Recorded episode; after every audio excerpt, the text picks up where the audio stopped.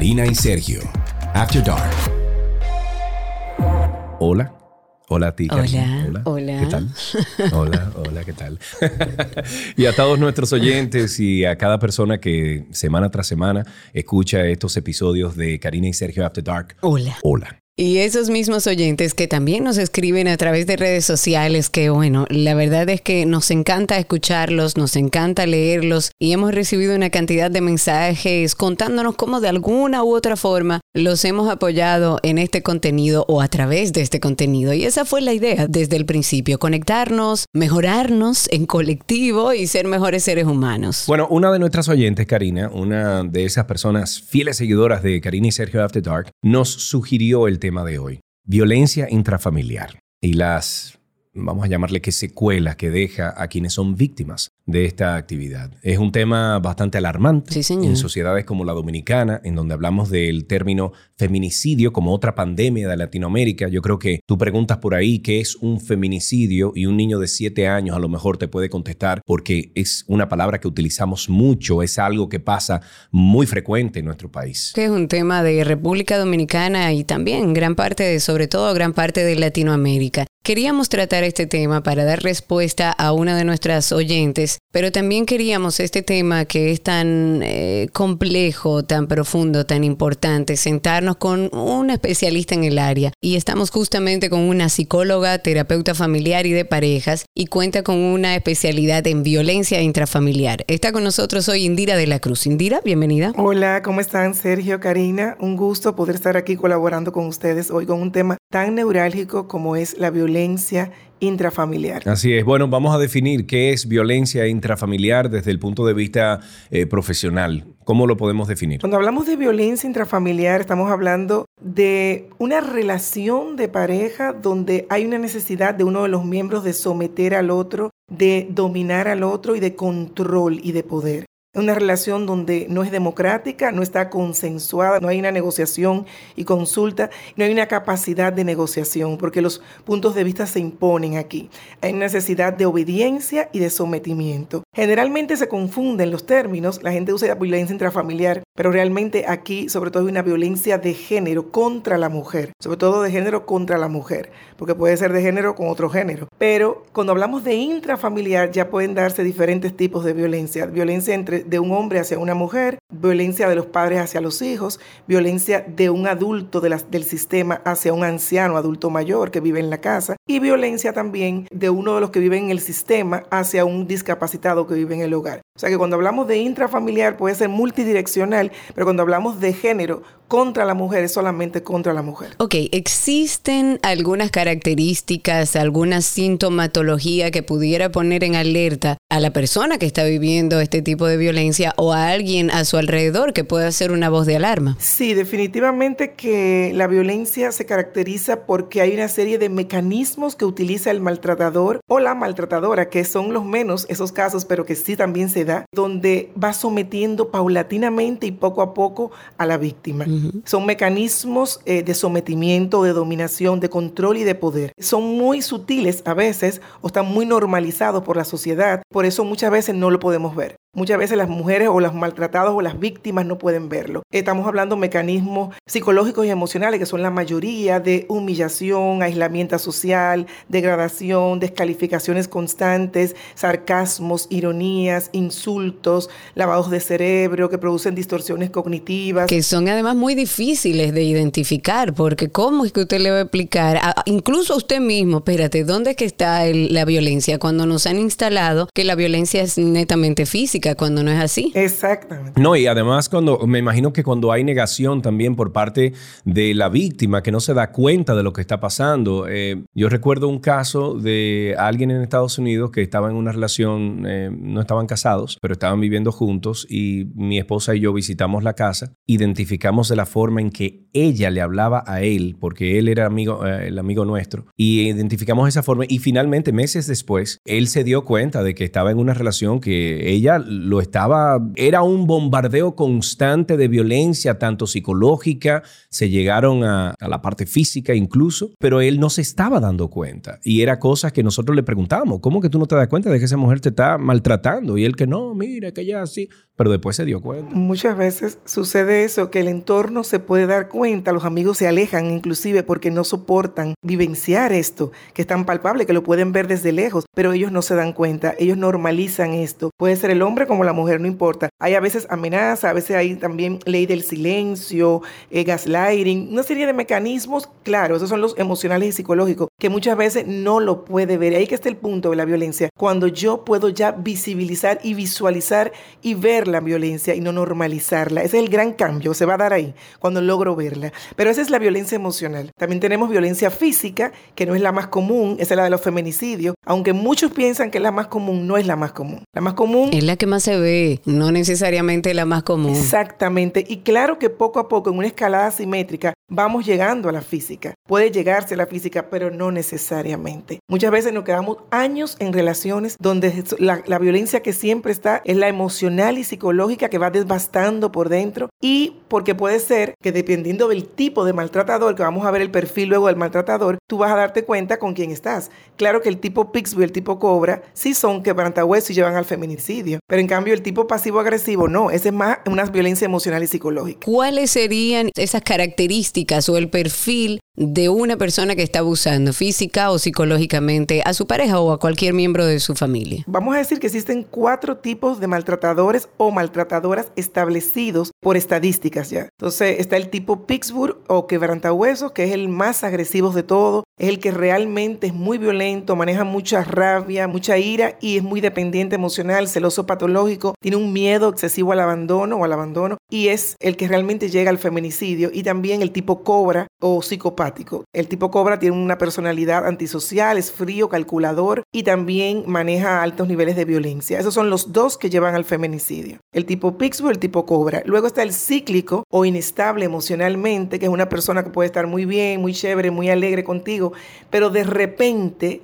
puede cambiar por una toalla mojada en el baño y explota inmediatamente. Porque no me sirvieron la comida como me gusta. Porque está frío esto. Exacto, cualquier cosita. cualquier cosita se convierte en un detonante, es algo terrible. Esa mujer vive en estado de ansiedad permanente, con los ojos en alerta, porque nunca sabe cuándo se va a producir la explosión con esa persona que puede estar muy contenta. Y el último es el pasivo agresivo o hipercontrolado, que es el que realmente maneja más, eh, acumula mucha ira, mucho rencor, que lo, lo trae guardado de su historia de vida o de todos los eventos del estrés de la vida diaria y lo descarga con la pareja. Entonces es realmente el que te puede aplicar la ley del silencio, ironías, sarcasmos, no responderte cuando le hablas, la ley del silencio a sí mismo, y te maneja de otra manera. Es una manera ya diferente, muy inteligente y muy hipercontrolada de hacer una violencia que va matando poco a poco. Entonces, esos son los cuatro tipos. Dependiendo de estos tipos, vamos a tener violencia física, violencia emocional, violencia que siempre hay, violencia sexual, violencia económica o patrimonial. Este tema que estamos hablando hoy y que estamos discutiendo lo trajo a la mesa una de nuestras oyentes que justamente fue víctima de violencia intrafamiliar. Vamos a escuchar un poquito de su testimonio para dar un poquito de contexto.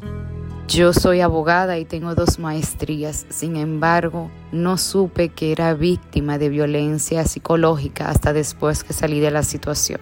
Yo me casé a los 25 años con principios éticos muy rigurosos y católicos, así que me casé virgen y por la iglesia. Sin embargo, al mes yo quería divorciarme.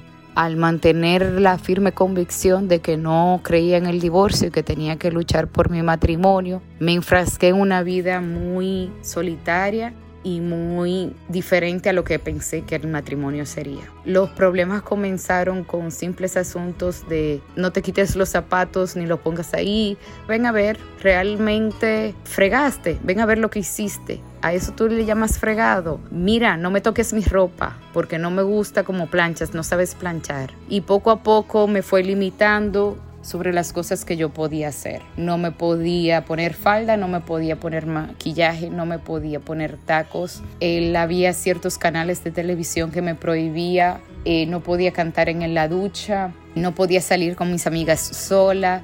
Fueron muchas las restricciones que me puso. Durante todo mi matrimonio fui cediendo porque entendí que yo tenía que ceder, que la mujer es la que cedía, que valía la pena por el matrimonio y que eran estupideces, que yo estaba dispuesta a renunciar a esas pequeñas cosas para hacer que mi matrimonio funcionase. Sin embargo, las cosas se incrementaron al punto donde ya cuando alguien me piropeaba, él me decía, no te lo vayas a creer y le llamaba la atención a la persona, deja de estarle clavando ideas estúpidas a mi mujer porque ahorita se la cree y soy yo que la tengo que lidiar con eso. Incluso llegué al punto que para creerme en mi mente que tenía una buena relación, Llegué a ir a la floristería yo misma y regalarme flores en mi aniversario de bodas en nombre de mi esposo para por lo menos que los demás pensaran que realmente yo tenía una buena relación. Eh, realmente me fui agotando, dejé de ser yo, eh, fui un cuarto de lo que realmente era al principio de mi matrimonio, a pesar de ser una mujer independiente que me podía mantener sola, pero bajo la firme convicción de que tenía que luchar por mi matrimonio. Hasta que me embaracé por insistencia de él, de que él quería tener un hijo. Yo entendía que no, que la relación no estaba realmente madura para ello, pero me embaracé. Los cinco meses de mi embarazo fueron los mejores de mi vida, de mi matrimonio, hasta que él supo que era una niña entonces ya hizo todo un espectáculo en el centro de diagnóstico diciendo que ese bebé no era de él, ya ese solamente me pertenecía a mí.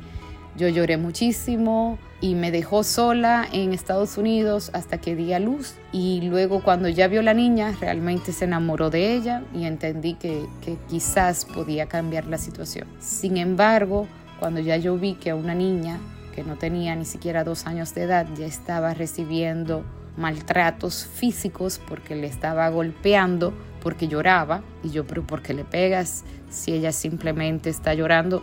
Porque tiene hambre. Es que me tienes harta con el lloriqueo. Pero ella no va a saber que tú le estás pegando porque estás llorando. Ella va a seguir llorando. Entonces la pellizcaba para que yo saliera al rescate. Bueno, sucedieron muchas cosas que fueron las que me convencieron de que esa no era la vida que Jesús ni mi Dios querían para mí, para mi hija, y que a pesar de que me haya casado por, por la iglesia, yo tenía que divorciarme. Y realmente considero que Dios me ayudó porque me ayudó a todo lo necesario para el divorcio, pues yo estaba en un país extranjero, sola, y con mi hija. Y él trabajaba con militares y policías, así que yo no podía simplemente agarrar a mi hija e irme. Me regresé a mi país junto con él y le traté de dar un último intento a mi matrimonio, pero ahí fue cuando la violencia psicológica pasó a física hasta que llegó a violarme. Entonces ya ahí cuando él me pidió que tomáramos un break del matrimonio por cinco años, le tomé la palabra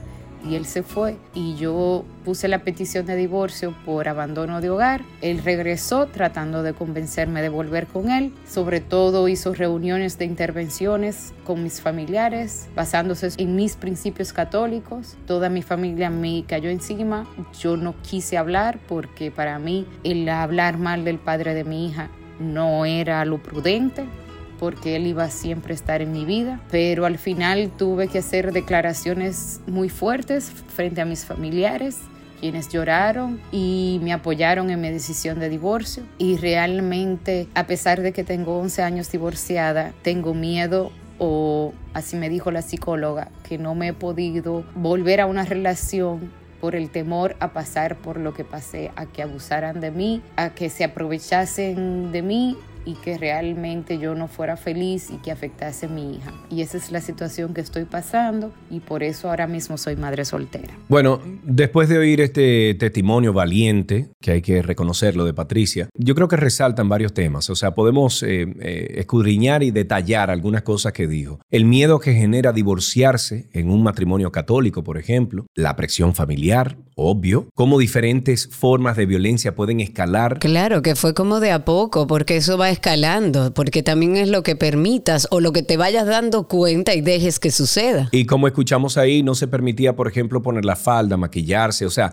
finalmente, Indira, ¿tú entiendes que ella pudo salir de este círculo? ¿Cuál es tu postura? Eh, ¿Cómo tú entiendes después de escuchar este testimonio que fue que ella lo pudo hacer? Y además, ¿cómo llega a un acto de violación? O sea, ¿cómo se escala esta situación hasta que el mismo esposo abusa de ella? Sí, definitivamente que es un caso interesante porque muestra claramente que la mayoría de las personas violentadas o abusadas, maltratadas, las víctimas, no necesariamente son analfabetas ni con falta de educación. Ya dice que era abogada con dos maestrías y todo esto. O sea que hay un nivel educativo que es bastante alto y no tiene nada que ver la parte intelectual con el convertirte en una víctima. Eh, para convertirte en una víctima, y en este caso igual, tiene que haber un caldo de cultivo. Tienes que tener en tu vida una historia que también te, te hace proclive a que tú te conviertas en una víctima. Entonces, ella en su historia de vida hay que ver, hay que estudiarla, tiene que haber una historia. Primero yo identifiqué cosmovisión religiosa que la somete. Inmediatamente ya la vi cuando hablaba del catolicismo y de unos patrones que tiene sobre la mujer, el hombre, roles, paradigmas. Igual una cosmovisión familiar y un mandato de no al divorcio. Entonces, ya tiene dos mandatos, uno religioso y uno familiar. Pero aparte de esto, tiene que haber en su historia de vida una historia de abandono, algo de un tipo de la figura masculina o un apego inseguro o ambivalente de los cuidadores principales cuando ella era chiquita, que definitivamente la convirtió en una víctima, una mujer insegura, que necesitaba de una figura de poder tan fuerte, de sometimiento, para poder enganchar tan fácilmente en una relación abusiva. Tiene que haber eh, todo esto que estamos hablando, si no, no entras en una relación así. Tienes, eres asertiva, tienes límites claros, vienes de una familia con seguridad, con un modelo, o puede ser que hayas vivido un modelo igual en tu casa, donde tú normalizaste esto y lo viste como bueno y válido. No, y mucha gente que quizás no se escucha dice, pero es una mujer inteligente, ¿y por qué ella no salió de ahí? Como eso es tan fácil. Pero que, Karina, eso era lo que le decíamos al amigo nuestro. O sea, le decíamos, loco, tú eres un tigre eh, que gana muchísimo cuarto, trabaja en ¿Qué es lo que tú estás haciendo, men, con esta tipa? Y no, que ella me quiere, que qué chido qué. Digo yo, O sea, ah". evidentemente estamos hablando de que no se trata de si usted estudió, si es inteligente, si no es inteligente. Va más allá de eso. Fíjense cómo esta situación empieza a escalar sin que esta mujer tenga la suficiente fortaleza como para decir, no, espérate, aquí hay una situación de abuso. Pero ella pudo salir, ella pudo salir. Muchas no salen. Ella para mí contó, ustedes me hicieron esa pregunta y es bueno recalcar, porque ella contó finalmente con una red social de apoyo. La red social de apoyo es muy importante. Primero ella poco a poco ir visualizando y viendo la violencia. Ella comenzó a verla. Ella comenzó a darse cuenta esto y comenzó a dejar ir el ideal de una familia. Las mujeres lo último que dejan ir en una relación de violencia es el ideal de una familia perfecta. Eso es la casita que nos enseñan desde pequeño, la familia perfecta y esto romperlo en una mujer es muy difícil. Por eso se someten y están ahí todo el tiempo esperando a ver el gran cambio de una persona que muy difícil cambia porque realmente tienen ese ideal de familia. Pero sobre todo, cuando ella lo habló con la familia, que al principio ya tenía vergüenza, miedo, culpa de contarlo, pero entonces la por fin lo habló, entonces sí la respaldaron. Contó con una red social de apoyo que es muy importante. Que es importantísimo. Sí, es vital. Y, y ya hablamos un poco de cómo identificarlo, de más o menos cuál es el perfil de una persona que somete a otra a violencia intrafamiliar. Pero cuál serían las consecuencias psicológicas de una persona que ha sido víctima de violencia intrafamiliar. O sea, ¿qué pasaría con esta joven, por ejemplo, esta oyente nuestra, que, bueno, logró salir, pero ¿con qué tiene que luchar a partir de ahora? Sí, definitivamente que hay graves consecuencias. A partir de ahí, ella va a manejar, se ha visto por estadísticas que desarrollan el síndrome de la mujer maltratada, que ya definitivamente está diagnosticado así, y son mujeres que tanto cuando viven la violencia como después salen de, de, los episodios de violencia y ya están solas, se quedan con un trastorno por estrés postraumático, manejan cuadros depresivos, cuadros de ansiedad crónica, ataques de pánico, trastornos del sueño, pueden desarrollar conductas adictivas, alcohol, drogas, o pueden incrementar el uso de alcohol y de algún tipo de droga en sus vidas, porque definitivamente queda lacerada la autoestima muy baja y también, como dijimos, comienza a somatizar en el cuerpo físico a través de enfermedades que empiezan a,